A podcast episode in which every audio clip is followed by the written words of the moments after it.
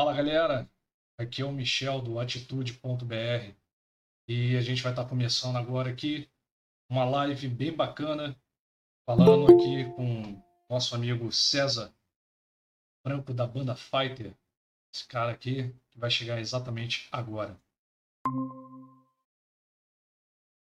Grande César, tá me ouvindo aí, beleza?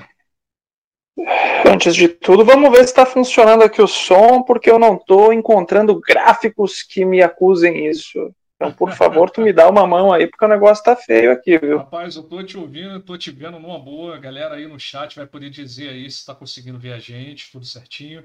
Deixa eu só verificar umas coisas aqui. Tá, beleza. Bom, então apresentando por enquanto aqui. Tá me ouvindo bem? Tô te ouvindo de boa. Eu não estou te ouvindo. Não tá me ouvindo? Vamos lá. Agora sim. Ah. Eu esqueci de ativar o microfone. Então foi isso que, que aconteceu, galera. Bom, vou começar novamente então aqui me apresentar. Eu sou Michel Santos. Eu sou do Atitude.br. Esse canal aqui é para falar com pessoas que têm uma novidade, alguma coisa bacana para contar, uma história de vida, é, uma superação para mostrar para outras pessoas que você também consegue vencer na vida e, enfim, a gente vai ter um desenrolar de uma história aqui bem bacana com diversas perguntas. E hoje a gente tem a participação aqui de César Branco, esse cara que é o da banda Fighter, uma grande banda que eu sou super fã. Eu botei a camisa aqui do Batman para dizer: vai sangrar, meu irmão. oh, coisa boa! ah, meu amigo, é um prazer enorme, cara, é, ter você aqui com a gente. Né? É, ainda não vi o show da Fighter aqui no Rio de Janeiro, mas eu posso acompanhar desde longa data, vamos dizer assim, desde uma outra formação da Fighter. Então já acompanho a banda há muito tempo. É, eu que posso honra, dizer assim, eu sou um fã de carteirinha. que honra, meu velho, que honra. Então, Fico muito honrado, Michel. Vamos lá. Eu queria primeiramente, César, pedir para você apresentar cada integrante da banda né? Falar o nome deles aí. Me falar, cara, como começou a ideia da Fighter, como ela surgiu. Bom, em primeiro lugar aí, Michel, uh, muito obrigado pelo espaço aí, muito obrigado pela atenção, pelo carinho de sempre. Não, cara, quando tu me fez o convite, não pude, digamos, uh, cara, não precisei pensar duas vezes já, né? Meia vez já foi o suficiente, porque a gente sabe que está sempre acompanhando, cara, é um dos amigos aí do peito, do coração, e fiquei muito feliz com a iniciativa do canal e desejo sorte e muito sucesso aí nesse passo. Estamos precisando aí de bons influências, de uma galera que ama rock, que ama música, que ama arte, dando a cara para bater, certo? É, cara, como bom, primeiro de tudo, né, a formação atual da Fighter conta comigo, né, nos vocais, primeiramente, e guitarra, com o Alexandro Gabriele nas guitarras, o Gustavo Refosco no baixo e o Guilherme Adamati na bateria, né? A Fighter, cara, ela tá indo para 13 anos de existência. E basicamente como começou a Fighter, cara, vamos lá, né? Resumindo bem a parada, a Fighter ela, ela iniciou de uma paixão, de um amor genuíno à música. Sabe quando você se descobre né? Tipo, bah, eu realmente preciso fazer isso da minha vida porque eu sei que aqui eu encontro a minha felicidade. E foi assim que a Fighter iniciou. Quando eu era, digamos, muito moleque, eu sempre fui fascinado por música. Peguei um violão no colo aos 9 anos, uma guitarra logo depois, aos 10, e assim prossegui. E, obviamente, com amigos eu montava projetinhos aqui, a colar, de cover, né? Tocando aquilo que a gente amava, que era Guns N' Roses, Kiss, tudo de mais clássico que você possa imaginar.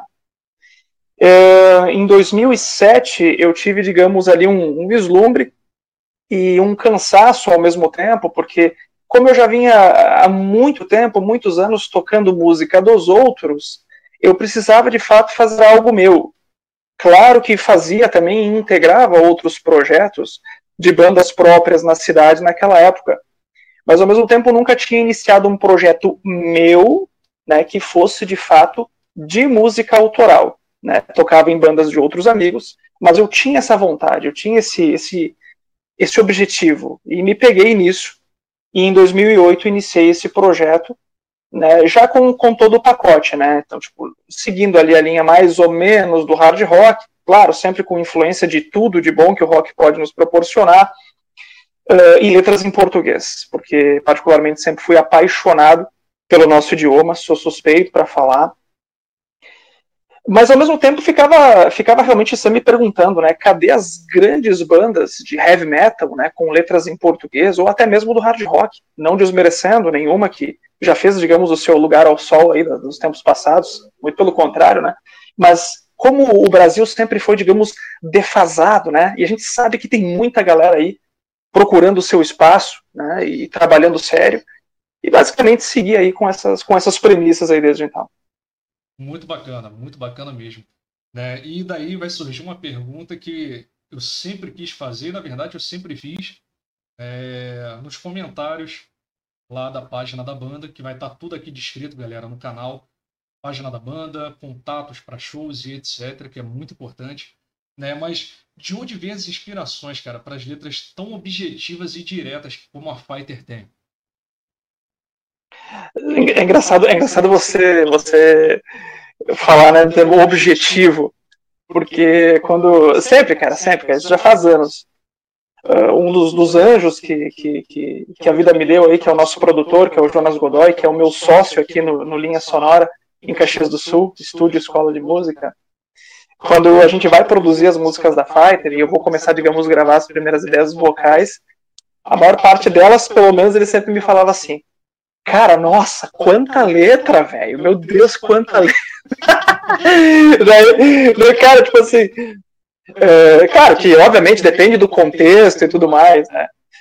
Mas assim, cara, da onde surgem essas, essas inspirações? Quando, quando. Eu não sei se essa, essa pergunta tá na pauta, né? Mas talvez eu já responda sem querer. Né? Uhum.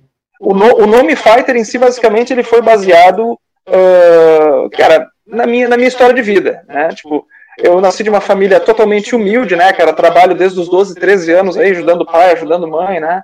E a gente sabe que quando a gente vai se envolver com arte dentro do Brasil, a gente está matando não só dois, mas três ou quatro leões por dia para tentar, digamos, fazer alguma coisa, né?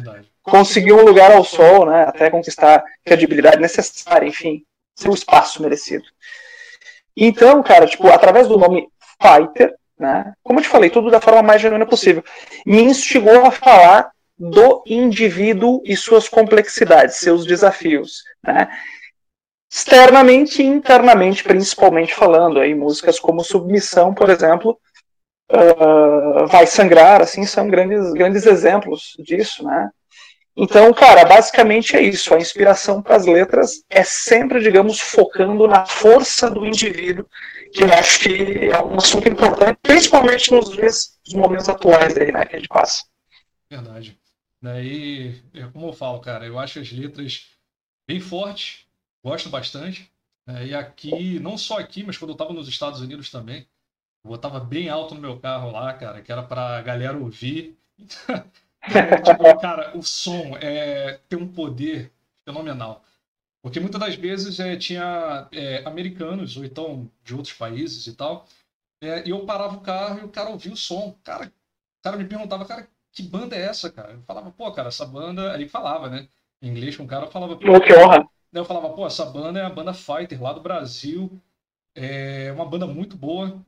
E procura no, no, no Spotify, procura aí na, na, nas plataformas digitais, porque o som da banda é muito bom. Os caras, pô, os caras vibravam com, com. Cara, o baixo é muito bem trabalhado, a bateria é muito bem trabalhada, vocal, guitarra. Cara, eu gosto muito do som da banda. Né? Como eu falo, eu sou suspeito para falar aqui, porque eu sou fã dos caras, então, de vocês, né? Então, mas, cara, é uma sonzeira, sonzeira fenomenal. César, eu queria Obrigado, aproveitar, né, fazer uma, essa pergunta aqui. Na, me corrija até se eu estiver errado, mas há tempos atrás, no início da Fighter, você fazia a guitarra e a voz, não, sei, não seria uma voz de apoio, mas você dividia os vocais com o antigo vocalista. Como é que, que foi, cara? É, em qual momento na formação da banda que você viu assim que você poderia assumir os vocais e como foi assumir o vocal da banda e, e o que mudou nisso tudo? Cara, é uma, é, uma, é uma pergunta bastante complexa e vou te dizer bastante gostosa de se responder, porque, é, cara, de novo, né? Quando a gente pensa em alguns projetos de vida, o que a gente é, menos quer perder é tempo, porque a gente entende o valor que ele tem. Né? O, tempo, o tempo passa muito rápido e a gente tem que realizar aquilo que a gente quer fazer, principalmente quando a gente detecta uh, tão cedo, cedo muito entre aspas, né? o que a gente ama, né? mas assim, não, não, não obviamente tropeçando, né, correndo contra, contra as coisas, fazendo tudo de qualquer jeito, não, sempre com planejamento, né, e o mínimo de noção necessária para isso. Quando a gente inicia esse projeto lá em 2008, bom, eu fiz um convite com um grande amigo meu, né, que era o Guilherme, Guilherme Basso, na época, e ele gostou muito do, da proposta e embarcou comigo nessa, em 2008. Só que nosso objetivo não era dividir os vocais. O Guilherme em si, inclusive, ele cantava mais músicas do que eu no repertório antigo. Até porque ele tinha, digamos, mais essa veia vocal do que eu. Né? Enquanto basicamente eu tinha todo o papel das guitarras aí, pelo menos a maior parte delas, apesar dele solar também e de eu cantar também. A gente tinha basicamente uma, uma vibe meio que quis, vai. Mais ou menos por aí, né? Dois vocalistas distintos, às vezes, às vezes três, né? Então, o que, que aconteceu ali, cara? A gente tinha, um, num primeiro momento, eh, a ideia de fazer da Fighter um quinteto. A gente queria, digamos, duas guitarras e um vocalista só, justamente para ter mais liberdade de arranjos, liberdade de palco. E isso realmente facilita para algumas coisas.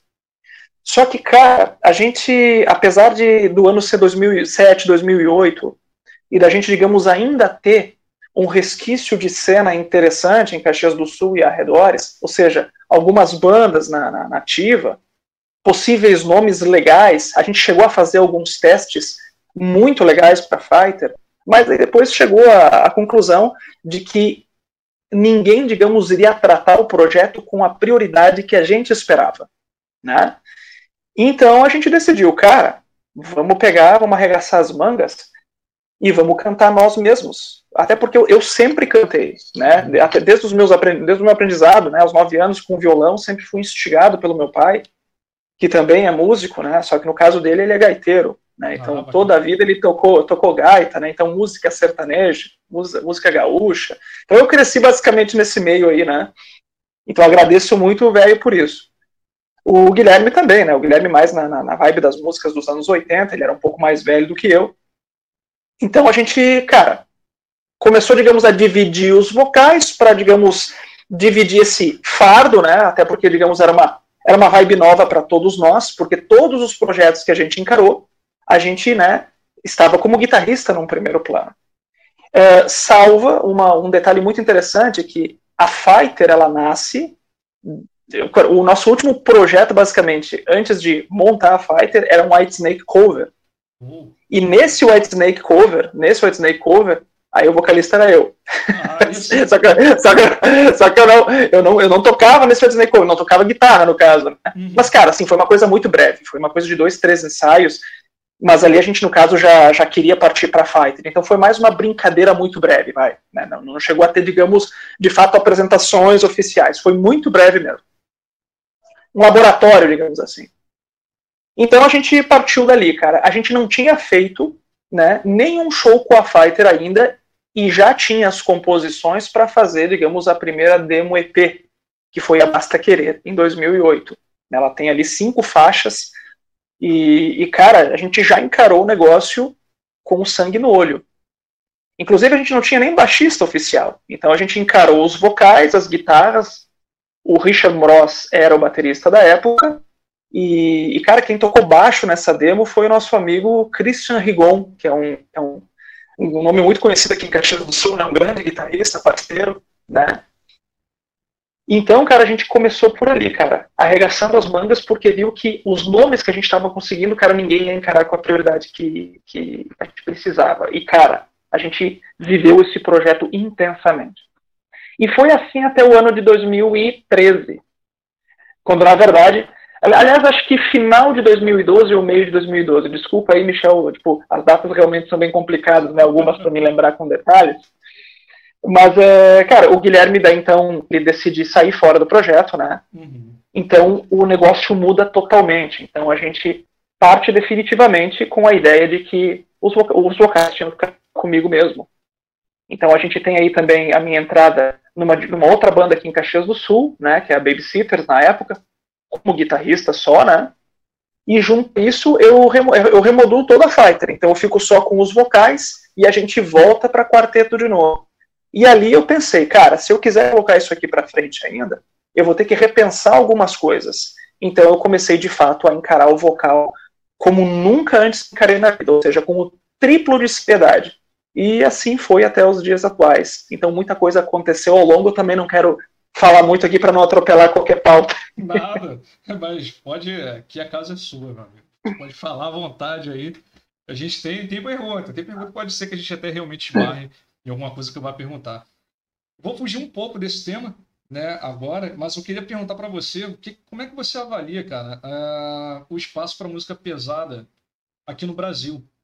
Né? E se você acha que melhorou ou piorou ao longo do tempo, desde o início da Fighter até hoje? O que, que você avalia disso tudo? É, Michel, hoje basicamente essa resposta aí é uma das mais fáceis de responder. Ele praticamente é inexistente. A grande verdade é essa. Né? De novo, a gente às vezes confunde espaço com qualidade de som, com qualidade de bandas ou qualidade de artistas. E assim, são coisas totalmente distintas. Sim. O Brasil, Michel, o Brasil, se tu tem bandas aqui no Brasil que, cara, o underground brasileiro, ele brinca, né, no quesito profissionalismo e qualidade, porque, cara, ele dá banho em muito trabalho gringo, mas assim, de longe, eu, eu, eu digo isso com todo, com todo, toda a segurança do mundo. A questão é que a nossa cultura, né, a cultura brasileira, de não valorizar de fato o que tem, é, cara, potencial, o que tem qualidade, não só no rock and roll, tantas outras áreas. Infelizmente, né, é isso. Né, essa falta de cultura ela é existente.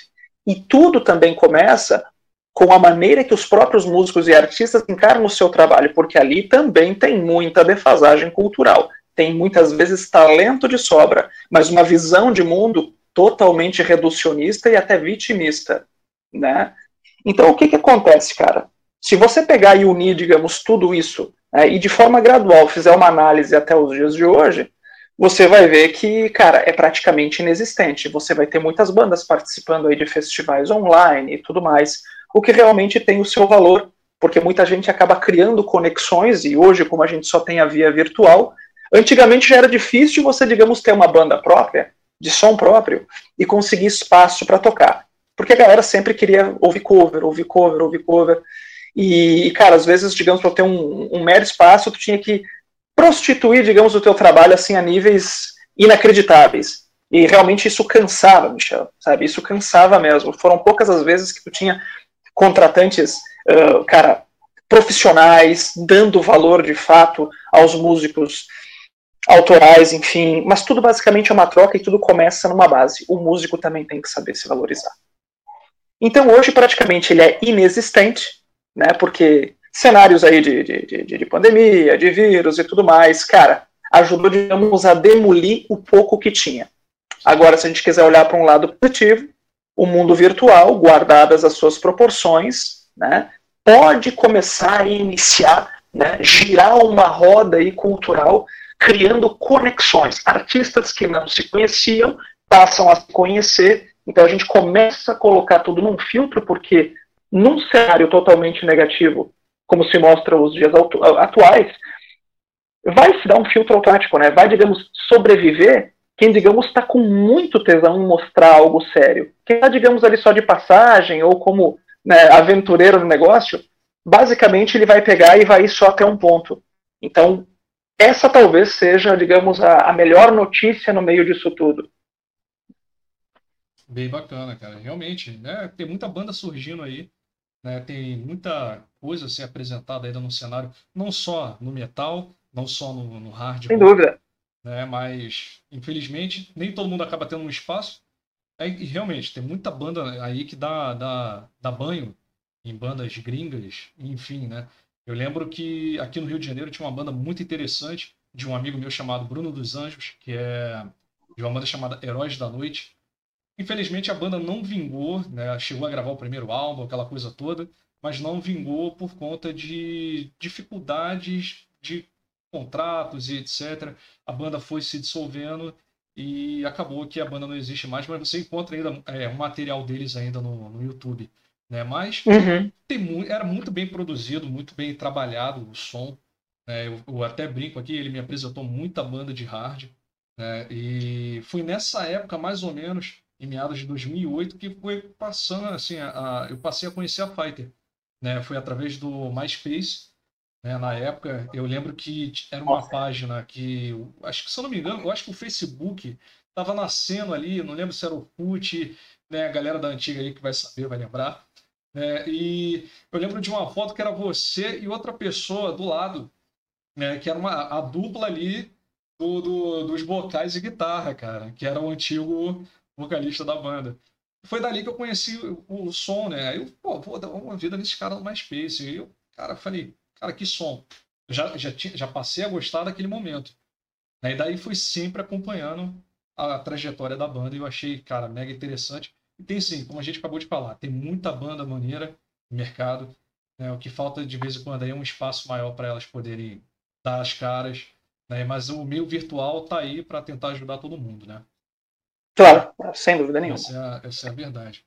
Né? E, cara, como é que tá sendo aí o desafio né, para a banda nessa pandemia, cara? O que, que vocês têm é, enfrentado e feito no meio disso tudo? Eu sei de tudo aqui, mas eu quero que a galera saiba o que, que vocês estão produzindo e fazendo aí no meio da pandemia? Cara, na verdade, é, é um clichê falar que isso pegou todos nós de surpresa, né? É. Uma, uma ingrata surpresa. Ingrata surpresa, porque uh, eu começo, digamos, ali um, um trabalho totalmente é, diferente, né? Eu faço alguma, algumas repaginadas, digamos assim, alguns conceitos da Fighter em 2017, desde 2000, aliás, é, desde o meio de 2016, precisamente falando. E, e desde lá para cá, cara, tipo, todos os cronogramas, assim, tudo foi, digamos, clinicamente pensado. Cada ano até aqui, sem mentira nenhuma, com seu cronograma devido, com seu lançamento devido, com quantidade de clipes e músicas a serem lançados, a natureza desses lançamentos, cara, é, eu fiz, digamos assim, uma, uma viajada e uma repaginada super louca, porque eu entendi que eu precisava mudar alguns hábitos para colher alguns re resultados um pouco diferentes não tem nada a ver com mais profissionalismo. Né? Eu sempre me dediquei ao máximo né, para trabalhar da melhor forma com as ferramentas, recursos que eu tinha na mão. Quando chega 2021, cara, aliás, 2020, perdão, né, já, tipo aquele, aquele janeiro, janeiro, fevereiro até foi de boa, né, conseguiu, uh, tipo, conseguiu organizar algumas coisas, mas ali, cara, março em diante, cara, pegou todo mundo de surpresa. Uh, você pensa assim, tipo, um cronograma de um ano inteiro sendo totalmente modificado, atrasado, muitas coisas incertas e principalmente financeiramente falando. Então, assim, é, os meninos eles também têm as suas atividades fora da música, né? Mas basicamente o que vive 100% de música sou eu. Né? Então, tipo, eu dou aulas aqui em Caxias do Sul de guitarra e violão na minha escola, que é o Estúdio Linha Sonora, já fazendo aí um, um merchan do negócio. Com certeza, muito bom. E, e, e, cara, tipo assim, nós ficamos ali basicamente sem rumo. Então a gente teve que sentar, organizar a casa e entender como a gente poderia trabalhar da melhor forma isso. Bom, se a gente for parar para pensar em miúdos no que diz respeito a apresentações ao vivo, não vou dizer que, nossa, tanta coisa mudou assim. Mudou pelo fato de, do, do palco, da, da, da oportunidade do palco ser totalmente cerceada. Mas assim, o músico, né, de, de, de som autoral, ele sempre teve um, um, um desafio a mais para chegar no palco. Então, o que, que sobrava para ele? Muitas coisas nas vias virtuais, de qualquer jeito. Mas mesmo assim, a monetização disso é praticamente pífia, né, por uma série de razões. Né? Então, isso não tem nada a ver com qualidade sonora, e sim, digamos, com políticas das plataformas, né, o fator cultural e tantas outras coisas que a gente já discorreu e vai discorrer ao longo dessa conversa aqui. Mas a forma de, de, digamos, driblar ou se adequar a isso foi que, por curiosidade, nós íamos, é, nós tínhamos já nesse, programa, nesse programa, de, de, de, nesse cronograma de 2020, já todo o lançamento, né, perfeitinho do nosso, do nosso álbum ao vivo, que foi o Set Live Session, né? Nós gravamos ali no final, no final de 2019 para lançar em 2020. Então, assim, coroando esses 12 anos de Fighter até então, nessa apresentação ao vivo no formato live session, porque a gente estava com uma vibe muito boa, um repertório muito bom, estávamos vindo, por exemplo, assim, de uma, de uma carga de apresentações, cara, incríveis, conseguimos ali rodar aqui, não digo rodar o estado, né, mas rodar ali, tipo, arredores de Caxias do Sul, Porto Alegre, Igrejinha, Flores da Cunha, Bento Gonçalves, a gente fez muitas datas legais, Veranópolis, e conseguiu, digamos, um, um respaldo muito bacana da galera que até então não tinha ouvido falar da banda. Então a gente pensou, então vamos coroar isso aí, no caso, com o set live session, e a gente já tinha, digamos, o cronograma de criar esse show, né, 10 vídeos de todas as, de todo o repertório ali, né, ao vivo. Começamos de março até dezembro, um por mês. E quando a gente ficou sabendo que esse negócio de pandemia ia se estender, então, digamos, foi o, o unir o útil ao desagradável. Porque a, a, onda das lives começou a acontecer e nós já estávamos com uma espécie de live programada, né? Que seriam esses lançamentos, e ainda, e ainda por cima no formato live session mesmo. Tipo, é a banda tocando ali sem qualquer tipo de maquiagem, né? Sonora. É a banda ali no, no, no pau mesmo. Quente pra caramba. E, e, isso por si só ajudou a preencher o nosso ano no que diz respeito a lançamentos. Porém, porém, uh, eu senti necessidade de, de, de, colher, digamos, mais algumas ideias e transformar também a oportunidade aí no que diz respeito ao lançamento de material inédito. Então é nisso que nasce Arte da Guerra, que depois nasce Máscara, depois nasce Coração Alado e a partir dali né, tipo, de uma maneira totalmente natural, uma nova página da banda. Porque a banda também muda de formação, entra o Gustavo Refosco ali pro, pro baixo, nós deixamos de ser um quinteto para ser de novo um quarteto, também por alguns motivos específicos, né, não vou falar muito para não atropelar pau novo. Não, pode falar, pode falar. Mas basicamente, cara, basicamente a gente pensou que, cara, a gente já, já era complicado, né, a venda de shows, né, numa banda do quesito autoral antes, agora vai ficar muito mais. Então, tem que buscar o melhor da via, da via virtual e entender esse mercado com vias de, mesmo entendendo, então vamos chamar isso de entender ao quadrado, para driblar os algoritmos, porque querendo ou não, hoje as big techs, como a gente chama, né, tipo, elas jogam o teu material para frente se elas quiserem. Então, mesmo você pagando e sendo corretinho com o algoritmo, muitas vezes ele nem joga o teu som para frente. Então, dependendo do assunto que você fala, dependendo da sua visão, dependendo de uma série de coisas, então eu realmente fiquei um pouco frustrado com isso. Mas enfim, né? Restou, né? Engajar o público interessado para a partir dele buscar, digamos, uma outra via né, e trabalhar as músicas da, da, da, melhor forma possível com as armas que a gente tem. Então é um desafio atrás do outro sempre. Ah, imagino. É, eu que sou da área de, de TI, eu sei bem como é que é essa, essa coisa toda aí, essa parte de números e etc. É complicado, né, cara? É complicado. Mas, cara, aproveitando já que você entrou aí no assunto, é, de, é, eu considero um DVD, porque aquilo ali, cara, é uma obra de arte, cara. Esse, esse live session ali foi muito bem produzido. Eu queria que você falasse até um pouco mais a, a, respeito desse live session. Quem foi que produziu? Como é que foi a história toda? Como é que isso começou? Porque, cara, o trabalho ali é incrível. O som, você falou que, que foi ali direto, né? Já era uma coisa que já estava programada ali para acontecer. E, cara, perfeito o som, perfeito. Eu gostei muito. Né? Então, vou deixar você falar aí para me dizer como é que foi essa experiência toda. Obrigado, Michel. Fico muito feliz que tenha gostado, cara. É, cara, ele foi, digamos, ali um, o coroamento, digamos assim, a coroação, melhor dizendo, de um trabalho, cara, que, meu, não é fácil de se fazer. Para qualquer, qualquer artista independente, se a gente, vamos lá, encarar qualquer projeto desde 2008 a 2020, bicho, a quantidade de grana que vai para você, digamos, manter um nível legal, em produção, em gravação, em deslocamento, em equipamento, horas e horas e horas de estúdio, cara, madrugadas a fio, cara. Se a gente fosse colocar tudo no lápis, é, assim, tipo, o nego não acredita. Então, começando por ali. Então, eu sempre tive um sonho de ter um material de qualidade ao vivo. E mais ainda, cara, não pelo, pelos uh, poucos recursos, digamos assim, mas essa coisa mais verdadeira. Sabe uma coisa que me incomoda na internet, Michel? aliás, não na internet não, no mundo virtual, uhum. é que é muito fácil para o artista maquiar as coisas, né? Gravar, digamos, uma música específica, editar, colocar, arrastar notinha para lá e para cá, deixa o troço lindo e depois dubla em cima. Então, cara, qualquer pessoa com o mínimo de conhecimento hoje consegue fazer isso. Não há nenhum demérito, cada um sabe como vende a sua imagem e seu trabalho, não é essa a questão. Mas eu sempre pensei assim, cara, por exemplo, os, os, lives que a gente ouve, né, daqueles artistas que a gente tanto ama, muitas vezes aquilo ali é recheado de edição e de maquiagem. Quando muitas vezes a gente conhece bem o artista e já, digamos, o ouviu e o assistiu tantas vezes e percebe, cara, não, peraí, o cara não, aquele não canta lisinho, assim, eu tenho certeza que não. Verdade. E, cara, tipo assim, a, a graça para mim, a graça, é, meu, imagina, eu, eu, eu me criei ouvindo Nazaré, velho. Imagina, Nazaré, cara eu me criei ouvindo coisas como bom, Guns N' Roses, que, que era o Axel ao vivo, né? Bandas como Gotthard. Então, tipo assim, cara, vocalistas que, mesmo em dias ruins, eles colocavam pra, pra fuder mesmo, desculpe aí o palavreado, né?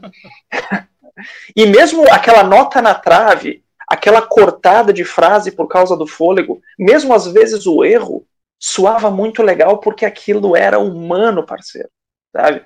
Então, quando eu pensei assim, cara, eu preciso de um material orgânico, ao vivo para Fighter e que realmente nos represente, aí eu pensei em, em, apresentações como a do próprio Guns N' Roses, creio que em 88, que é o Live at Hits, que é, digamos, aquele, aquele show no, no, no, no Hits, né, que é um, que é um, é um boteco lá, onde eles coroam a galera com, com a quebra ali de vendas, de recordes, né, o estouro que foi o Appetite for Destruction, e aquele show, cara, ele é cheio de erros, cara, ele é cheio de buracos, mas é o Guns N' Roses na sua forma mais genuína e visceral, então aquilo me chama muito a atenção.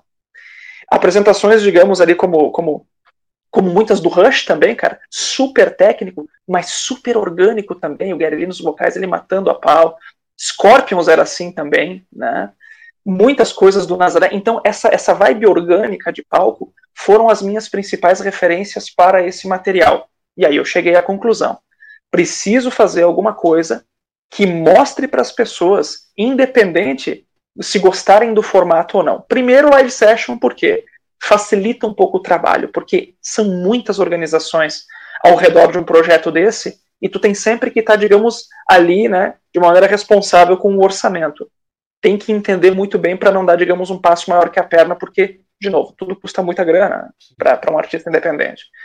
Então, o live session, além de facilitar um pouquinho só o processo, ele mostra para o ouvinte. Aí eu fiz aquela brincadeira né, também nas notas que, que, que a gente mandou ali para revistas, Rory Crew e tudo mais.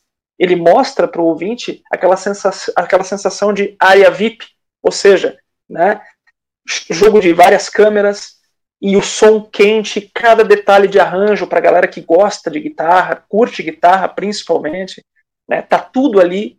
Então essa experiência de era VIP, tendo o formato live session, daria, digamos, para o bom entendedor, né, do que a Fighter é capaz no palco. E, e cá para nós, nós também nos surpreendemos com o resultado. Claro que hoje, né, e essa é a graça do negócio todo, muitas coisas nós faríamos diferente, porque a graça da gravação é essa, a gente vai avaliar algo que a gente gravou há um, dois anos atrás, já faria tudo diferente. Mas é um registro muito legal, cara, é, é, é muito honesto, ele realmente é muito honesto, então, de novo, não há maquiagens, não há qualquer tipo de coisa. Michel, para tu ter uma ideia, a gente tocou aquele repertório sem mentira nenhuma. A gente tocou aquele repertório, foram três horas de som ininterruptas. Três horas de som ininterruptas. Mas aí tu fala assim, ah, César, mas não tem nenhuma maquiagem, como assim? Cara, basicamente a gente tocou o repertório três vezes. Então, tudo que a gente fez é o quê? No nosso entender, a gente pegou a melhor versão de cada música, tu entendeu? Simplesmente isso. E ela tá lá, digamos, com os volumes ajustados, e é aquilo que você vê. Então a banda saiu, cara, esgotada, mas porém faceira pra cacete, porque foi uma coisa muito legal, uma experiência muito bacana. E queremos fazer mais. Com certeza. E, e, e, esse lado VIP que você falou, realmente eu tive essa sensação, cara. É, que massa. É, você ouve, você vê a, a, imagem, a qualidade da imagem, tudo, do som. Né? Você vendo na. Eu botei na, na, na Smart TV aqui, fui dar uma olhada, cara, tu se sente, você tá no, no, no palco ali, vendo a banda. Né? Eu não tive o prazer ainda de ver a banda ao vivo aqui na minha cidade, no Rio de Janeiro. Se alguém estiver vendo aí, cara, enche o saco aí de um contratante aí para trazer os caras para cá, assim que a pandemia passar. É uma honra, vai ser uma honra. Queremos vocês aqui, cara, pode ter certeza disso. É, e como eu falei, o DVD tá. Quer dizer, o DVD, o Live Session tá espetacular, cara. Eu gostei bastante. É, a gente chamava ele de DVD também. Antes, antes da gente, digamos, decidir o nome, a gente falava assim, bah, bah esse mês a gente tem que continuar com as gravações ali e tal, com a produção do DVD e tal. A gente sempre tratou por DVD. Ah, então tá tudo certo. Tá no gancho, tá no gancho certo. Eu queria perguntar para você é, quais são as suas influências, cara, além de é, influências vocais e influências na guitarra, né? Cara, nossa, aí, aí se, tem, digamos, uma, uma pergunta sempre complicada, cara, é esse negócio de influências, cara, porque, uhum. meu, são tantas coisas que, que a gente ouve e que felizmente nos toca aí na, nessa estrada. Mas basicamente, assim, eu posso começar, posso começar pela guitarra, com nomes como, como John Sykes, que foi, que foi um, guitarrista muito importante na trajetória do Coverdale, no Whitesnake. Cara, tipo, Ace Frehley foi uma influência, né, de lá dos primórdios ainda, né, mas o que me pega mesmo, cara, é Ing Malmsteen, é Rich Kotzen, né? Nós, nós temos aí Gary Moore. Gary Moore foi uma grande influência também. Uh, cara, e basicamente, bom, e fora também assim nomes como Satriani, como vai, né? Então, meu, a gente tem uma gama enorme. Só e eu só dinossauro, só dinossauro, né? Eu acho que eu te digo assim que a minha última grande influência no instrumento tipo, das mais, dos dinossauros mais recentes. Nuno Bittencourt é uma outra influência também do Extreme, foi uma outra, outro cara importante ali. Mas basicamente, cara, acho que a minha última grande influência, assim, foi o Rich Kotzen. O Rich Kotzen, eu comecei a ouvir ele uh, em meados ali de 2000 e comecei a absorver o cara em meados de 2004. Uh, ah, Paul Gilbert foi outra influência. Então, cara, imagina, né? Então, basicamente tudo de bom que a guitarra né, proporcionou para a história do rock eu, eu, tive a felicidade de absorver um pouquinho de cada um. Mas, assim, as principais, Ing Malmsteen, uh, Matias Jebs, do Scorpions, Gary Moore e John Sykes, creio que sejam as mais, as mais, cara, impactantes. Né? Muito bacana. Cara, e, cara, quando, uh, por, uh, só a questão do vocal ali não foge muito disso, né? Tipo, David Coverdale, Paul Stanley, cara, a gente tem Dio, né? Pra falar o que é do Dio, né? Amo o Dio. Aquele cara era demais, cara. É demais, né? É demais. Uh, cara, nós temos aí cara, o Deep Purple em si, né, como um todo. Né, The Hughes foi uma grande influência. Então, cara, basicamente está aí no, no, rock clássico. E é bem, bem clássico do mesmo. Mas você tem ouvido alguma coisa também assim, mais atual, essa coisa é, que tem lançado muita banda recentemente, não só no Brasil, né? mas tem muita banda internacional com uma pegada nova na guitarra. O instrumento, no geral, né, tá bem diferente a, a pegada do som hoje em dia. Você tem ouvido algumas coisas assim ou, ou não? Está só lá no clássico mesmo? Cara, basicamente como influência, cara, quando eu vou absorver música, tipo, eu sempre vou mais pro clássico porque, de novo, né, a minha escola tá toda ali. Mas tem muita coisa interessantíssima, né, de, digamos, uns seis, não, há dez anos para cá, oito anos para cá, né? Não vou saber citar muita coisa, porque eu sou honesto em te falar que eu absorvo pouquíssima coisa nova. Aliás, absorvo na questão de guardar na memória em matérias de estudo e tudo mais. Mas, cara, tem muita coisa interessantíssima. Uma coisa mais nova, nova, por exemplo, na questão de, de, de vingar ao mundo, né? Mas é uma banda meio que antiga já, né? O Avenged Sevenfold, no caso, é um grande exemplo, né? De, de, de algo, digamos, mais de estouro mundial, porém, no caso, um pouco mais recente. É, cara, eu, quando faço, quando falo em música, eu absorvo, absorvo pouquíssimas coisas e me foco muito mais onde é a minha escola e o que eu tenho que mostrar no quesito gravação e produção. Mas tem muita coisa nova foda pra cacete, cara. Foda pra cacete. Cara, aqui no Brasil, então, sem falar, tipo, tem duas bandas interessantíssimas, que é Estado Zero, a Contralma, Cara, os caras fazem Arcariot, que é do meu amigo Bruno Melo, lá de Bento Gonçalves, bicho. A, da banda do Rodrigo Marena, que é o, que é o Marena Project, né? Isso. Então, tipo assim, faz um som pra caramba, né? Mais focado nos 80, mas faz um trabalho interessantíssimo. Alex foi meu professor de guitarra, cara. Olha ali, ó. É uma fera. É uma fera. O problema é que eu não segui muito ali na guitarra, eu fiz é, canto lírico, né? Na, numa escola Vila Lobos aqui no Rio de Janeiro. Ah, tive várias bandas, aquela coisa toda, mas eu acabei não levando o projeto tão a sério né, ao longo do Sim. tempo. Então, mas o Alex foi meu professor, cara. Aquele cara manda muito na guitarra, cara. Cara, é demais. É um cara sensacional, um cara sensacional aí, cara. E, e, e, como Caxias do Sul, né, falando de Caxias do Sul especificamente, cara, recheado de bons músicos, cara, assim, caras sensacionais, é, um com uma escola diferente do outro, cara, um com um diálogo mais incrível do que o outro. Então, sou totalmente suspeito para falar. Bem bacana. É, aproveitando até isso, é, César, você se considera um colecionador de música? Você compra CD? Você ainda coleciona alguma coisa relacionada a isso ou não? Cara, eu já fui mais.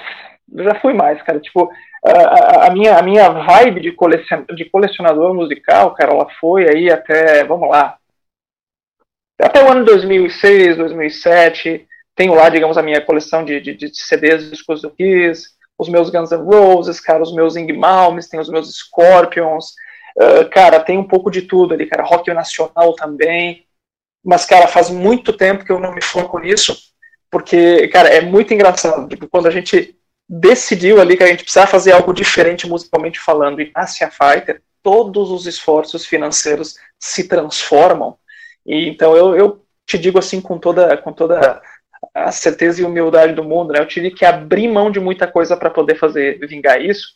Então, basicamente ali a minha vibe de colecionador, de fato, CDs, discos e tudo mais. Vamos lá, vamos dizer que ela, entre aspas, não vou dizer morreu, mas pausou cedo, vai. Bem cedo. mas aí você também, né, é, claro, é, a mídia digitais, assim, hoje em dia, você acha que ela ajuda mais ou ela atrapalha mais essa venda aí do, do da mídia física, né? no meio dela. Olha, Michel, musical.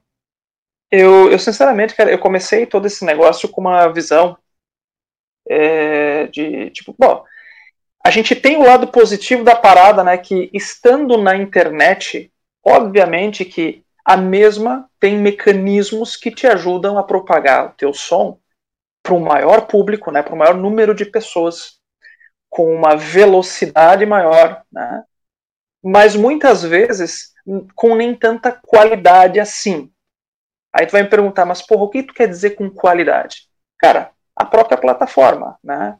Não que a forma da plataforma eh, mostrar o som seja ruim, mas a maneira com que, guardadas as proporções com o passar do tempo, a popularidade da plataforma acabe a transformando, digamos, numa espécie de, vamos lá, editor de conteúdo. O que, que eu quero dizer com isso? Você só vai para frente através das vontades da plataforma. Então, ou seja, o teu alcance orgânico é totalmente tolhido. E muitas vezes, mesmo você pagando aí patrocínios uh, e, e indo a favor dos mecanismos, é como eu te falei, ela acaba, digamos, ditando regras de mercado ou até muitas vezes por gosto próprio Sim, vamos lembrar que as plataformas elas são geridas por pessoas, pessoas têm gostos. Então, tendo gostos e sendo poderosas pra caramba, elas vão, digamos, ditar o mercado a seu bel prazer, seja, digamos, através do julgamento que for, né, dos filtros que forem. Então, cara, num primeiro momento eu achei maravilhoso, sabe? Tipo, a gente ter a via virtual e a gente conseguir atingir tantas pessoas com uma velocidade incrível. Porém, indo uh, nessa via por muito tempo e com a popularidade de certas plataformas acontecendo, a gente viu aí a criação de cartéis, monopólios, e aí a gente sabe para onde acaba essa história, né? Verdade. Então, hoje, o fim da, daquele romantismo, né, da mídia física, que a gente tanto gostava, e que num primeiro momento, vamos lá, até não se importou tanto em perder, é quando a gente tinha, digamos, ali uma, uma certa via de que tudo era de fato 100% idôneo e de uma forma digna distribuído estando na via virtual. Depois isso foi se mostrando totalmente diferente. Então, assim, hoje a tua monetização em cima do conteúdo ela é ridícula, para não dizer outra coisa. Uh, como eu te falei, tudo é muito ideologizado. Então, tipo, a, a plataforma vai jogar para frente o teu som se ela quiser de fato jogar, mesmo você jogando com todas as regras bonitinhas, não importa. Muitas vezes eu vi os meus números em Spotify cara, crescerem do dia para noite e aí então, passado dois dias, serem tolhidos animalescamente e eu não sei porquê. YouTube acontecendo a mesma coisa, Facebook nem se fala. Então, assim, tudo é muito obscuro, Michel. Tudo é muito obscuro. Então, hoje, quem se sustenta com as plataformas são os dinossauros. São pessoas que, em certas épocas, fizeram um nome tão grande que conseguiram, de fato, transcender né, gerações, mecanismos de gerações a fio. Agora, para os artistas, uh, não vamos dizer assim artistas novos, né? Porque artistas novos é, é muito relativo. Uhum. Mas para os artistas, digamos ali, do underground, independentes, mesmo com muito tempo de, de estrada, esses caras, cara, eles têm que matar um, um, leão por dia e muitas vezes até se transformarem, e aqui eu peço desculpas pelo termo, mas é a verdade, não, não faria, digamos, essa, essa, essa conversa contigo se tivesse que medir palavras ou medir os meus sentimentos, mas eles, eles acabam tendo que se transformar em macacos de circo. O que, que eu quero dizer com isso? O cara tem que, digamos assim, estudar música. Uh, bom, estudou música durante 20 anos, vamos lá. E a gente sabe que não é um estudo fácil. Exato. O cara tem que se dedicar pra caramba para chegar a um certo nível. E aí o cara chega, digamos, numa época dessas e entende como funciona de fato essas big techs, essas plataformas.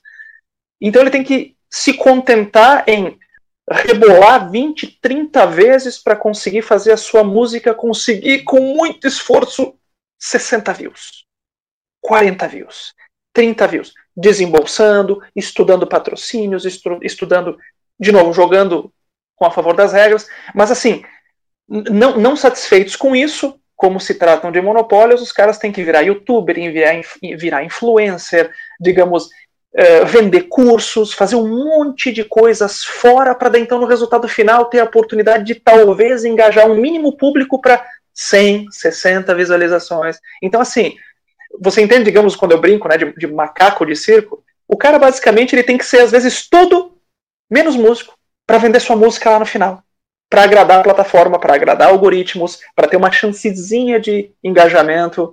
Então, assim, não é uma visão vitimista, né? Cada um sabe como se resolve, isso não é uma crítica a pessoas, mas é como, de fato, elas foram levadas a se transformarem em, cara, sei lá, em, grandes mártires, né?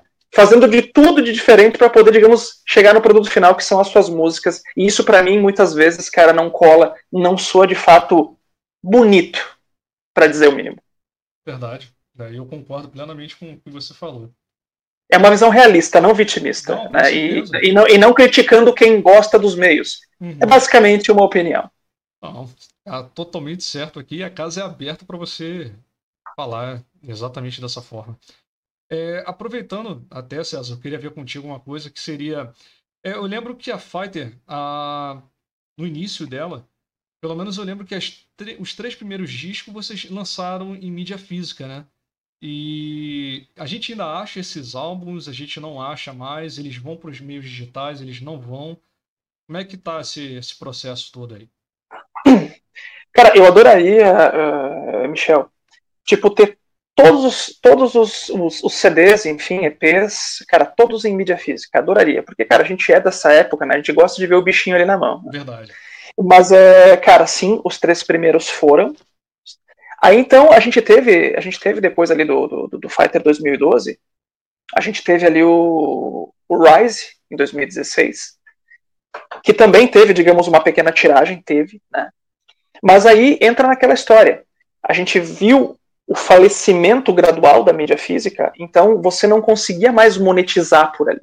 Né? Você basicamente mal e mal pagava as contas com e, e a mídia física sempre nunca foi tão barata, né? Exato. Então não é só a mídia física, né? Tipo, tu tem que garantir os direitos da música, tu tem uma série de trâmites para proteger a tua arte e depois mais a produção da mídia física.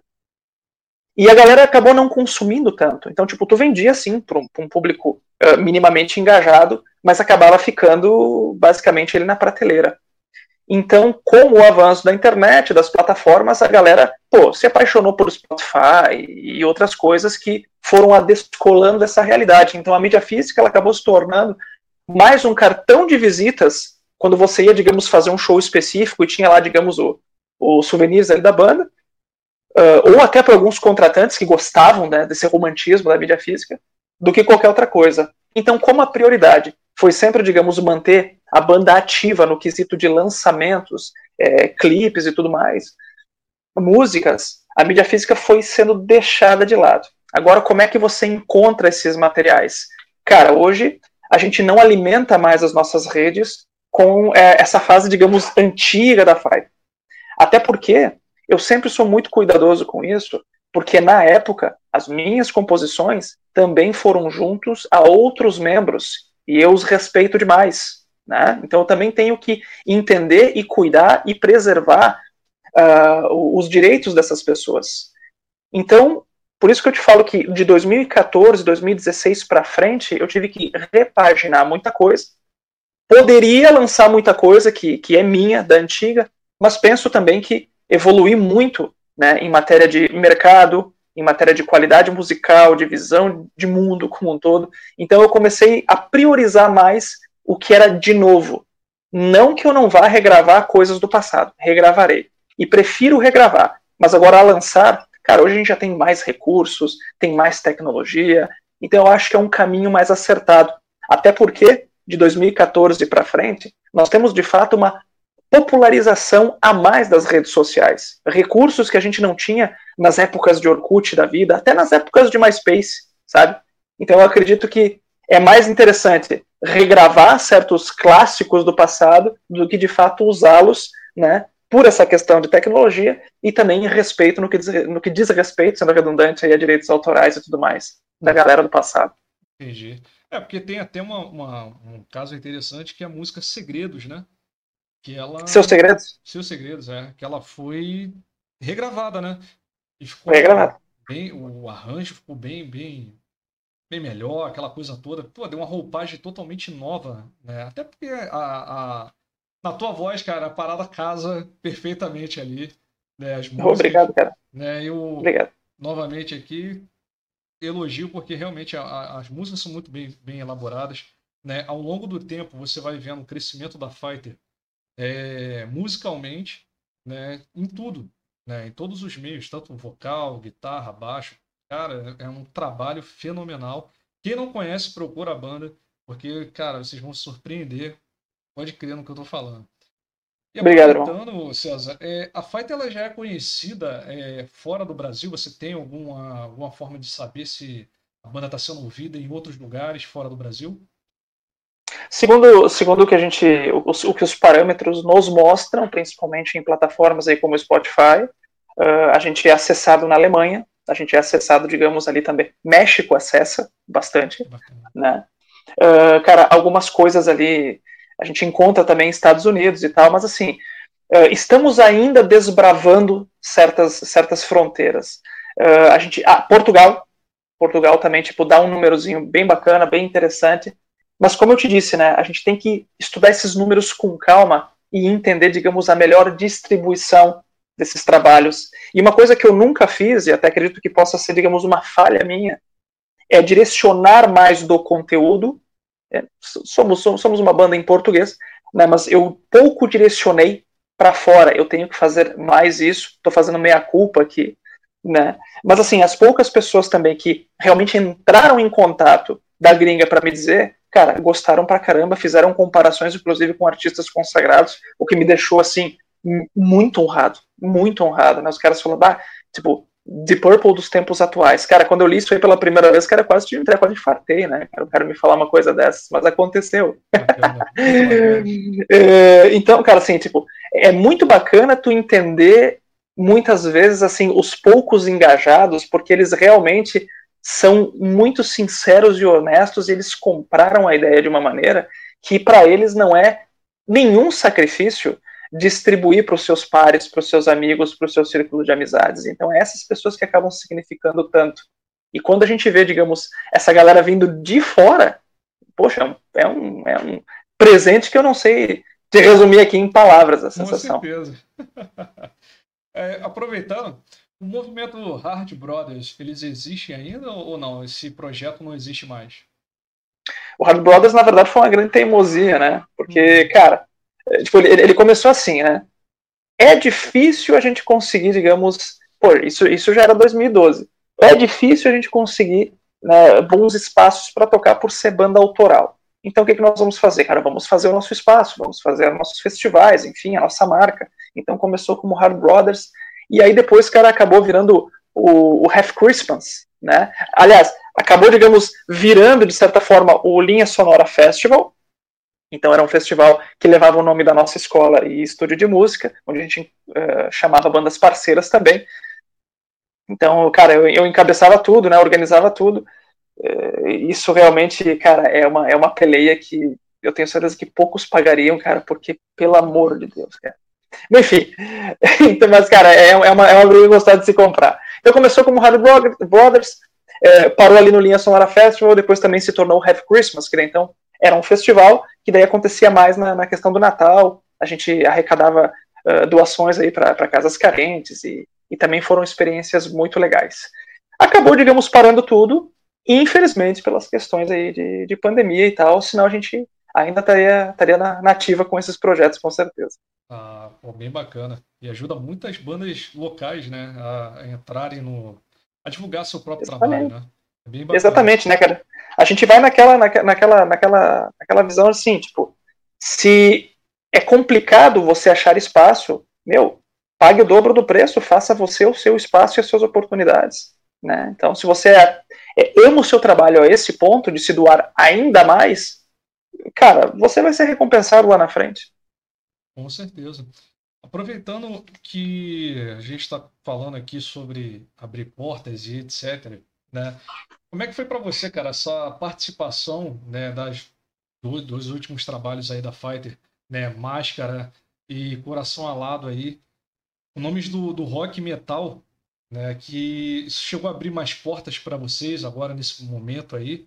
Como é que, que foi para chegar nesses caras? Cara, é, tudo aconteceu da maneira assim mais natural possível. É engraçado que quando a gente conversa sobre isso, né, ainda tem um ou outro que ouve, digamos, esses, esses podcasts, entrevistas, bate-papos e fala assim: ah, não, eu duvido, deve estar tá mentindo. Eu vou pegar e vou assistir depois tudo de novo, porque em alguma entrevista esse filho da puta vai se contradizer. não, não, cara, pior que não. É, porque o cara conta uma mentira, ele vai, vai contando uma versão a cada, a cada bate-papo, né? Entrevista. Exatamente, né? Aí tá a dica, né? Os caras querem descobrir né, se o cara tá mentindo, é só, é só estudar isso aí. Mas basicamente, cara, a gente, a gente foi surpreendido. Aí vem um outro ponto interessante, né? A gente crucificou vários aspectos aqui da, da via virtual e agora vamos falar um pouco da, da, da, do lado positivo da parada, né? As conexões. Então, uh, cara, a gente, em meio aos nossos trabalhos, uh, acabou descobrindo ali né, as redes do Marcos Klein, né, que, é o, que é o guitarrista do Traje a Rigor, né, e do The Noite, do Danilo, Gentili. Então, cara, tipo, a gente começou ali a, a, seguir, né? Quem teve o primeiro contato com ele mais afinco foi o Alexandre, que é o nosso guitarrista. Então começou a curtir as coisas do cara, adicionou, e, cara, começaram a trocar um papo totalmente, assim, despretensioso, né, sobre guitarra, sobre música, né. E, e numa dessas, o, o Alexandre fala, bah, quem sabe a gente não faz uma live aí com a banda para bater uma ideia, não sei o quê. Aí ele, não, fechou, vamos fazer. Pô, sim. do nada. Aí ele veio e falou assim: ó, tal dia nós temos uma live lá com o Marcos Klein do, do Traje Rigor. Aí eu olhei para ele e falei: tá bom, então vamos lá né? Vamos fazer. cara, a gente pegou, começou a live, cara, o Marcos, assim, ele é um cara que o que ele, o que ele tem de, de, de engraçado, cara, de espontâneo, ele tem de profissionalismo. Cara, é impressionante que tipo de pessoa é o Marcos Klein. Não, não dá aqui para colocar todos os, todos os adjetivos desse cara. Tipo, a gente começou numa conversa totalmente despretensiosa, e eu pensando assim, né? Não, não, vamos falar mais de música e tal, né? Tipo, ele vai ser um cara mais comedido nas palavras. Cara, ele começou a live falando, rasgando, assim, cara, chute na porta com política e o Diabo a 4. Eu falei, meu Deus, pra onde que vai? Daí, cara, bom, aí a gente criou, cara, a gente precisou de dois minutos, assim, para virar muito amigos, assim, cara, não precisou de muito. E até então, cara, a gente conversa todo dia, cara, se troca informação, se troca, se troca trampos, aí, experiências. E, só que no meio dessa live, cara, tipo, o, o papo rolou tão solto, tão bem, cara, Cara, foram basicamente duas horas de conversa, então, ou seja, foram duas, dois, duas lives em uma, porque no Insta você pode fazer uma, uma hora uma hora corrido, né? E, cara, tipo, ali, lá para os 20 minutos de conversa, eu falo, bah, aí, Marcos. Então, assim, já que a gente está falando de música autoral, porque não sei aquilo, falta espaço, conexões, trabalhos, as bandas têm, né, que ter, digamos, uma visão mais empreendedora e se ajudar, né? Criar os seus espaços. Pô, então, bora fazer uma música com a Fighter aí, bicho. Aí não, demorou, vamos fazer. É isso aí né? Então, basicamente, a gente já estava gravando Máscara. Cara, imagina, a gente já estava com ela praticamente pronta. Então eu pensei, cara, vamos colocar o homem para fazer o solo. Né? Então vamos ceder o solo para ele. Então, cara, na mesma, na mesma semana, ele já pegou, já compôs, começou a trocar ideias, nos mostrou aí o que ele estava pensando, adorou o contexto, né, o conceito da parada toda. Com o clipe, cara, foi uma outra surpresa, porque quando a gente manda os primeiros frames para ele, o que que ele faz, cara? Ele, bom, primeiro que ele, ele adorou, né? E ele disse, bah, olhando isso daqui, bicho, eu não vou poder gravar na minha cadeirinha no meu estúdio, bicho. Eu vou ter que me puxar agora, contratar um cara para fazer umas imagens foda aqui, mudar a luz do meu estúdio e vou ter que me adequar ao negócio, cara. Tipo, ele pegou, ele pegou, ele realmente, cara, ele, ele contratou um, um rapaz super profissional para fazer as imagens para ele, né? Mandou três, quatro, cinco ângulos diferentes, cara, foi o solo, o solo mais assim, mais rico em detalhes de câmera que eu já vi na vida, cara. Acho que nem DVD do Queen tem tanta qualidade assim de quantidade de câmera, né? E ele manda tudo isso pra gente, cara. Então, assim, ó, foi um queridaço de, de manter um contato aí até hoje. Dando um spoiler aqui, com certeza nós vamos lançar mais coisas juntos. Ele manda ideias pra gente a todo momento, então foi uma conexão incrível, uma grande experiência, né?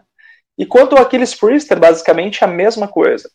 Porque o, o, Guilherme, né, o nosso batera, ele consome muito cara, estuda muito cara, é uma das influências dele, né? E ele já vinha fazendo algumas aulas particulares com o Aquiles, né? Remotas, né? Online. E basicamente depois do foi tão legal fazer essa, essa, essa, essa, essa música com o Marcos. E aí, cara, por que não estender o convite pro Aquiles? E assim foi. Então, estendeu o convite pro Aquiles. O Aquiles gostou da proposta, cara. Da mesma forma, cara, nos mandou vídeo, cara, uh, trocou ideias de arranjo. Uh, a Coração Alado, basicamente, é engraçado que ela nasce logo depois da máscara e, e praticamente no susto. Porque o convite e a oportunidade para o Aquiles surgiu, né? Tipo, o estalo surgiu duas semanas, acho que duas semanas nem isso, pós a confirmação do próprio Marcos Klein. Então a gente trabalhou basicamente as duas juntas. Então, coração alado nem existia. Então, ao contrário de máscara, a gente já tinha o sim do Aquiles. E aí, então, eu falei, eu olhei assim, falei, pá, cara, agora tem que correr com isso, bicho. Então, tipo, a gente foi, digamos, compor coração alado e unir o útil ao agradável. Porque daí, então, eu tive, eu tive de quebra, assim, como realizar um dos grandes objetivos, que era trazer mais brasilidade para uma composição. Então, ou seja, elementos uh, de, de música brasileira, de, de capoeira, que é uma cultura riquíssima, né?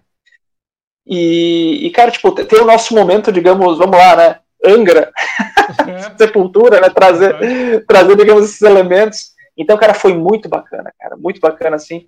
Porque também foi um trabalho muito fácil de se fazer, porque foram duas pessoas extremamente profissionais na, na, na parte musical e, e, cara, a gente vai levar isso aí pra, pra vida toda, com certeza. E vem mais novidades por aí. Vai ter mais parceria por aí. Muito bacana, cara. Eu ia perguntar exatamente isso, se existia mais parcerias aí para o futuro e com certeza vem, né?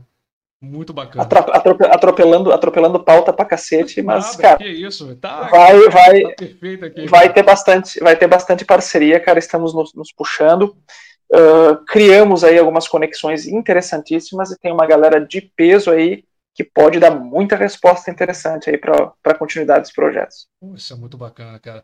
E uma coisa que eu achei bem interessante é a Fighter, vocês tinham colocado um tópico na, no Facebook, na página de vocês, para que o fã falasse lá um tema, né? Desse um, um, um tema, ou então falasse alguma coisa relacionada para que a Fighter trabalhasse para trazer essa, essa conexão né, do que o fã tivesse pedindo ali para surgir um, em forma de uma música, um tema de uma capa, algo do tipo. Né? Surgiu muita coisa no meio disso tudo? Como é que ficou isso, esse processo aí? Aquilo ali, basicamente, cara, é uma das, das provas de que eu sou um péssimo youtuber, um péssimo influencer, cara, assim, um fiasco total quando o assunto é criação de conteúdo extra para as redes sociais. Por quê? Porque eu sei muito bem, digamos, fazer o meu trabalho né, de divulgador da minha música especificamente falando.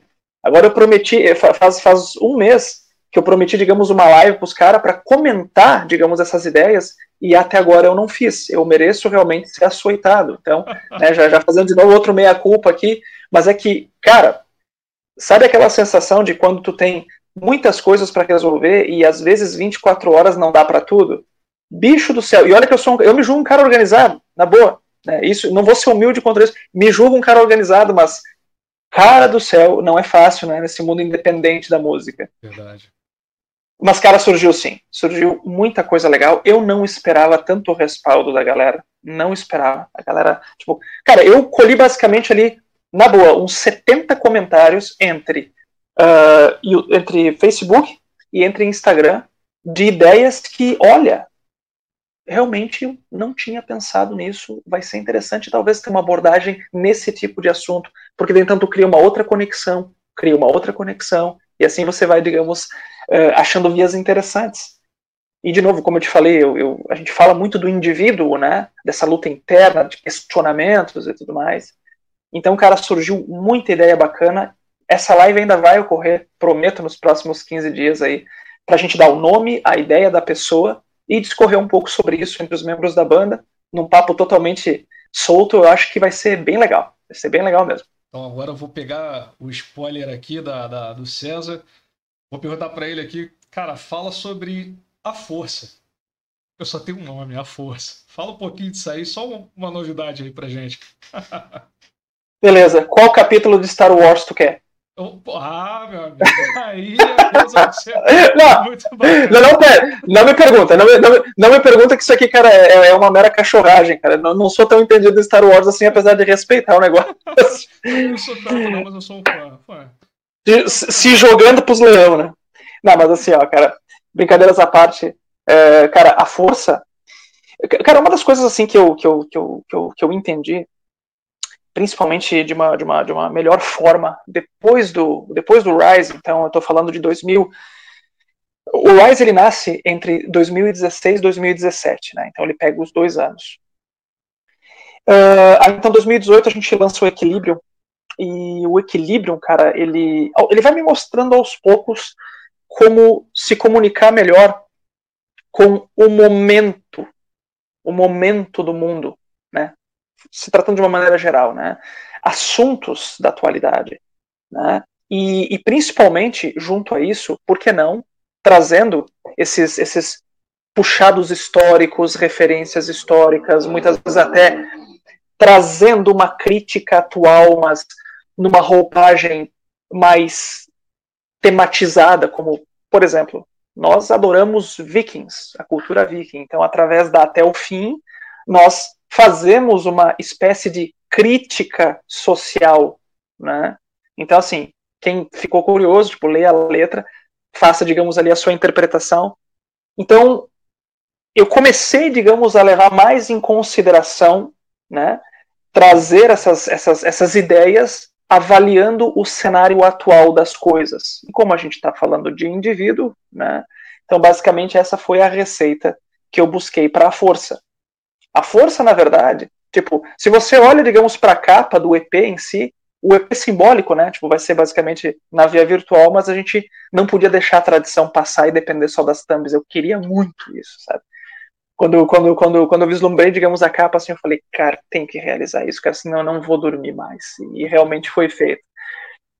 É, cara, a gente tem ali, basicamente, a luta, a luta contra os sistemas. Né? E, de novo, Michel, com todo o respeito do mundo a quem está te ouvindo, quem está nos assistindo aqui, a sua visão de mundo, né? Não quero politizar nada, mas hoje nós estamos vendo um cenário onde nós temos uma, sim, doença grave que merece cuidados, merece respeito, merece toda a empatia do mundo para com o próximo, mas também de muita politização, de muita sacanagem, de muita safadeza com quem detém o poder para com o povo, né? usando de pessoas para tolher pessoas. Enfim, todos os mecanismos desgraçados que a história já nos mostrou, que cerceou liberdades, que ceifou vidas, acontecendo na nossa cara. Então, quando eu vejo esse tipo de coisa, eu penso, eu não posso deixar de passar uma mensagem através do meu trabalho para tentar, digamos, elucidar a quem se interessa. Então, a força é isso. É a força que o indivíduo tem, né, muitas vezes ele achando que não tem, né, contra, digamos, toda essa, todo esse Golias que é o Estado, o sistema, é, a política como um todo. Então, é disso que se trata. A música em si, ela pega, digamos, agora dando alguns spoilers, e eu só dei, digamos, só no canal do, do Telegram, então já fica, digamos, o convite para o canal da Fighter no Telegram, que lá a gente coloca algumas coisas mais exclusivas. Ela trata muito, digamos, dos, dos, dos, do momento atual, fazendo, digamos ali, uma analogia, né, um breve paralelo à, à obra de 1984, o livro 1984 de George Orwell, né, e Revolução dos Bichos e tudo mais. Então a gente traz isso para essa, para essa, essa letra aí, né, para essa ideia. E, cara, também traz um pouco de, de pensamentos na jogada ali, de Benjamin Franklin, e coisas que eu realmente curto e que ajudam a ilustrar o negócio. Então ela é basicamente isso. É a força do indivíduo contra todas as forças, essas, essas pressões externas, onde ele acha que tudo está perdido, na verdade não. Porque muitas vezes, em meio à fraqueza e à escuridão, a gente acha o fator motivacional, né? O último pingo de esperança e ali, digamos, ocorre toda a transformação, né? Achar forças na fraqueza. Muito bacana, gostei. É, vou esperar sair o mais breve possível. Não existe ainda uma previsão de data, certo? Michel, uh, cara, agora dando, dando, dando um outro spoiler, né? Se não tivéssemos enfrentado algumas restrições sacanas aqui no Rio Grande do Sul, né? totalmente descabidas e politiqueiras, né? A gente tá passando por um lockdown, cara. Um lockdown, assim, absurdo, ridículo, sem qualquer tipo de, de fundamento. A verdade é essa, Sim. né? Uh, cara, isso aí nos tirou possibilidades de gravação em locais específicos que a gente já tinha no cronograma. Bom, enfim, atrasou tudo. A Força ia ser lançada hoje. Hoje é dia 16, certo, parceiro? Dia 16, né? Dia 16. Cara, a Força ia ser lançada dia 20. Caramba. Aliás, mentira, dia 19. Sexta-feira é dia, seria dia 19. Seria sexta-feira, dia 19, o lançamento. Então, assim, é, tipo, isso tudo nos tirou basicamente ali três semanas de programação.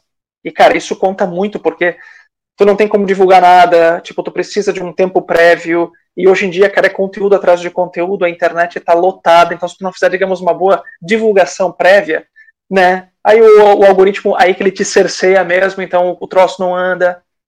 Então, assim, não temos. Temos já algumas ideias de data. Mas se não fosse essa sacanagem que nós estamos passando agora, Michel, dia 19, sexta-feira, teria sido o lançamento dela. Caramba. É, realmente seria um ótimo lançamento, né? Mas a gente vai aguardar aí mais um pouco à frente uma nova data para que a gente possa curtir essa, esse trabalho novo da Fighter. Com certeza. Nos, nos, nos, possibilitou outras ideias e também até improvisos que podem soar muito interessantes. Se der tudo certo, talvez ali, cara, meio de abril possa rolar. Mas ainda é, é muito vago para dizer, porque dependemos de outras coisas. Verdade, isso é verdade. Aproveitando então, César, eu queria ver com você o seguinte, cara. É... Além de você dar aula, queria que você fizesse aí o teu Palácio da Linha Sonora. É, algum outro músico da banda dá aula também ou, ou não? Cara, basicamente, sim. É, a gente tem. Aqui, aqui, aqui em Caxias do Sul, bom, de novo, né, fazendo, fazendo o jabá do negócio todo, nós temos aí o Linha Sonora, cara, há 11 anos, né? Então ele é um estúdio de gravação e produção. Né? Então, ou seja, você tem a sua banda, você é artista solo, você quer fazer jingles, você quer fazer trilhas, até para games, cara, você qualquer coisa no quesito musical que você pense, qualquer projeto, você pode contar com a gente e mesmo à distância, tá? Então esse que é o barato. Mas o Linha Sonora, além de trabalhar com tudo isso, também nasceu como sala de ensaio para bandas também, né? E quando eu entro pro Linha Sonora, então, tipo, eu conheço Linha Sonora no segundo trabalho da Fighter, que foi o EP Sem Limites de 2011.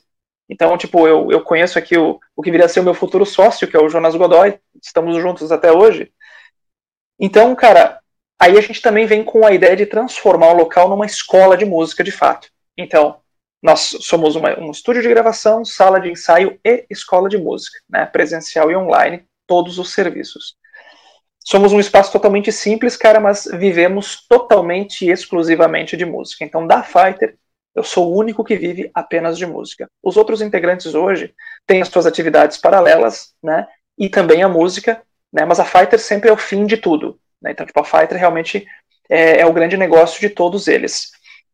A gente tem ali o, como professor de música, de fato, atuante, o Guilherme Adamati, né, na bateria, ele é um dos professores aqui da escola. Uh, o Alexandro também, tipo, uh, até tem alguns alunos, assim, mas nada, digamos, totalmente fixo, né? Uma galerinha, digamos, mais, mais, é, mais seleta aí, né? E o Gustavo, no caso, tem uma outra, uma outra atuação ali, que é na, na parte de TI, se eu não me engano, também. Então, ah, a gente... Área. É basicamente a tua área aí, né? Então, assim, com música, cara, a gente se vira da forma que dá, mas exclusivamente 100% de música. É só o velho aqui que é louco o suficiente. Ah, bacana demais. Cara, e quem cuida da, da, da, produção das gravações da banda, no caso, vocês fazem isso em um estúdio, né? Ou vocês fazem isso num um home studio, ou da, dentro da própria linha sonora? A gente, a gente faz dentro do linha sonora, porque aqui a gente tem todos os recursos necessários para isso, né? Eu componho, produzo as minhas músicas, sempre fiz isso, mas o meu produtor musical mesmo, né, que é o cara, digamos, que põe a mão na massa, que capta tudo, que me ajuda nessa parte de produção, fazendo um, tra um trabalho assim, uh, cara, que eu não tenho palavras, né, para agradecer e nem para classificá-lo, é o Jonas Godoy. Cara, é um ouvido sensacional, né, trabalha há anos e anos e anos na área. Então, ele é o cara, basicamente, que me ajuda a fazer tudo. É o nosso grande anjo da guarda, né? É, é, o, é o quinto elemento da Fighter. Quando a Fighter foi quinteto, ele era o sexto membro. Hoje ele foi promovido para quinto membro, né? Porque ela é um quarteto. Mas o Jonas também integrou a Fighter também em palco lá em 2014. Ele também era o outro guitarrista. Então, tipo, ele tá com a banda já há muitos anos, muitos e muitos anos. E, e, o que nos ajuda nisso tudo é a visão de mundo, né? A visão de, não do mundo como um todo, o que também, digamos, já é muito útil, mas a visão musical do Jonas bate muito com a nossa visão. Cara, a gente tem basicamente os mesmos gostos, a gente é apaixonado por guitarra, Cara, então, tipo assim, ele é um músico de mão cheia, né? Autodidata, arranjador, né? Praticamente multi-instrumentista. Então, assim, sem palavras o suficiente, né? Para classificar, quero deixar aqui um beijo, um abraço pro Jonas, né? Aqui do Linha Sonora. Então, bicho, é o grande anjo da guarda e também mentor por trás disso tudo, né? Junto com aquele com que eu vos falo aí. Muito bacana, cara. E quem cuida aí da produção de roupa do, do, de vocês aí, nas questões do clipe, que é, cara, bem elaborado. Quem é que cuida disso tudo aí, dessa produção toda aí? Eu espero que aqueles, aqueles bandos de vagabundos estejam ouvindo essa conversa, justamente para pegar esse recorte aqui, cara, que eu, eu, vou esfregar muito na cara deles. e eu achei muito engraçado, né? Tipo, não, porque é tudo muito bem produzido, não sei o quê. Pô, cara, obrigado. Obrigado, sou eu mesmo, né? Eu sou chato o suficiente para pegar e jogar coisa na cabeça dele, fazer assim, ó, oh, seu filho da puta. Você pega agora hoje e usa preto, ó, vai mais pra isso aqui, ó, mais vibe isso, mais vibe aquilo. Pô, bacana, bacana. É bom que eles vão dar um recorte nesse pedaço aí, que eles vão querer. Pega o recorte, pega o recorte, porque isso daqui, no caso, agora é o meu, é o meu salvo-conduto para tudo, cara. Agora, agora fodeu. Mas assim, ó. Mas assim, ó. O que que acontece, Michel? Uh, brincadeiras à parte, tá, cara? Os guris, assim, eles são muito responsáveis, cara. Tipo, eles têm uma visão musical muito legal. Influências, cara, cara, que dispensam comentários. Então, assim, os guris, eles têm, além de serem músicos uh, fenomenais, eles são caras que entendem, eles têm uma sensibilidade de dar boas ideias e também de ouvir quando necessário. Então, cara, imagina, eu tô com, vou fazer 36 anos, né? toda a galera, cara, a galera tá longe dos 30 ainda, né? Uhum. Então, tipo assim, é, ele, ele, eles ouvem muito as sugestões, dão a sua cara pro negócio. Deu uma pequena travada aqui no, na conexão aqui, mas deixa eu tentar aqui falar com o César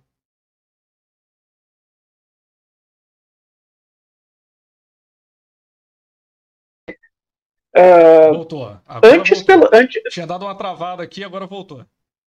Tinha dado uma travada? Até onde você ouviu, por favor? Você falou que eles eram bastante responsáveis e daí é deu uma parada aqui. Eles são muito responsáveis assim na sua, na sua, na sua forma de pensar, né? Eles têm uma sensibilidade muito grande quanto a avaliar o momento também das coisas. E hoje a gente mais do que nunca está na via virtual e muita coisa é vendida antes pelo pacote. Então, ou seja, o cara vê, digamos, uma banda com um figurino legal e tudo mais, isso desperta, isso é a primeira porta para ele consumir o teu produto. Então, é, é óbvio, né? Era assim já na, na, na, antiga, muito mais hoje, né? Com certeza. Então, cara, basicamente a gente tem uma hierarquia nessa ideia, cara, eu dou algumas dicas para eles e eles seguem isso e compõem, digamos, ali o seu figurino com toda a liberdade do mundo, né, visando sempre, digamos, ter uma unidade. Porque, cara, principalmente quando a gente fala em em banda de rock, ou hard rock, ou heavy metal, como você queira chamar, que a Fighter bebe de um pouco de tudo, né? A gente sabe que o, que o visual ele é, ele é fundamental para muita coisa. Então a gente sempre parte disso aí. Bem bacana. E, cara, quais são as previsões futuras aí para quando a pandemia passar? Questão de agenda, é, shows, como é que vocês estão com essa visão aí para o futuro? Uh, a gente sempre, principalmente uh, de 2016 para frente, né, eu, eu disse para eles que era necessário, né, tipo, além de uma repaginada em alguns conceitos, era necessário criar uma nova horta. Então, ou seja, semear ali, digamos, algumas ideias com o passar dos anos, né, em quatro, cinco anos, criar, digamos, um repertório uh, que pudesse ser, digamos, a grande base para um dos objetivos fundamentais, principalmente dessa nova formação, que é o quê? Viajar e correr o Brasil. Nós temos, digamos, essa, essa, essa ideia. Começando pelo Rio Grande do Sul, já estávamos fazendo isso né, em 2019. Tivemos um segundo semestre de 2019 fantástico, que superou as nossas expectativas em matéria de convites. Eh, festivais nos convidando, tipo, que a gente nunca imaginou, né? Então, assim, cara, aconteceu, estava, digamos, germinando, e o grande objetivo depois disso, meu velho, né? Seja, digamos, o, tam o tamanho que as coisas. Aliás, o tamanho não, o caminho que as coisas tomarem, é correr o Brasil, é correr o Rio Grande do Sul e, e mostrar, digamos, ali a Fighter fazendo o que melhor sabe fazer, cara, que, que é derrubando o palco. Né? Tipo, a Fighter, ela é uma banda de palco. Gostamos da via virtual, gostamos de ter essa conexão, com certeza, com certeza, mas é uma banda de palco, é uma banda que, que, que não consegue lidar muito com essa questão de maquiagem, né? Então, é, é isso, os planos são esses. Correr o palco. Perfeito, perfeito. Galera, é, tá chegando no momento final aqui da live, né? Então, quero agradecer mais uma vez, César, pela humildade, pela vontade de fazer isso aqui acontecer, porque é a nossa primeira live aqui. Né? Quero agradecer a todo mundo que participou. E, cara, mais uma vez, muito obrigado à banda, muito obrigado a você. Né? Queria que você deixasse aí, cara, é, um conselho final né, um, para a galera que está começando na música, para a galera que está tentando aí dar um pontapé inicial no lado musical, no lado profissional, né, e que mensagem você poderia deixar para essa galera aí?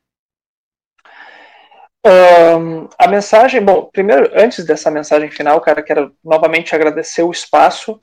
Quero dizer que lhe respeito muito, que torço por você. Fiquei muito feliz em, em saber da existência do Atitude BR quando você comentou pela primeira vez e me estendeu esse convite. Né? Então, quando precisar, você sabe que, cara, é só chamar. Tô aí à disposição sempre para o que você precisar, Michel, tá? Torço muito por ti, meu velho. É, fica aí o meu abraço já de antemão antes do recado final. Para você, você e para toda a tua família aí, cara. A mensagem final é a seguinte, cara. Qualquer um pode muito mais do que pensa. Muito mais do que pensa. Dentro de cada um existe lá uma força, uma força, pegou, né? Cara, que, que, que tá pronta para ser realmente é. Travou de Oi? novo aqui, deu uma travadinha aqui. Quando você falou. Travou de novo? Força, aí a força foi aí. a gente tá falando, a gente tá falando, o negócio é sério, né? O negócio ele realmente ele, ele, ele vem e impacta, né? Ele congela o negócio. Mas assim, todo ser humano pode muito mais. Sempre pode muito mais. Então, o conselho para quem quer, digamos, entrar na área da arte, na área da música, é só entre nisso de fato, profissionalmente, dando, aliás, disposto a dar o máximo possível e totalmente comprometido. Porque resultados, é, na verdade, o, o, são um grande termômetro do sucesso.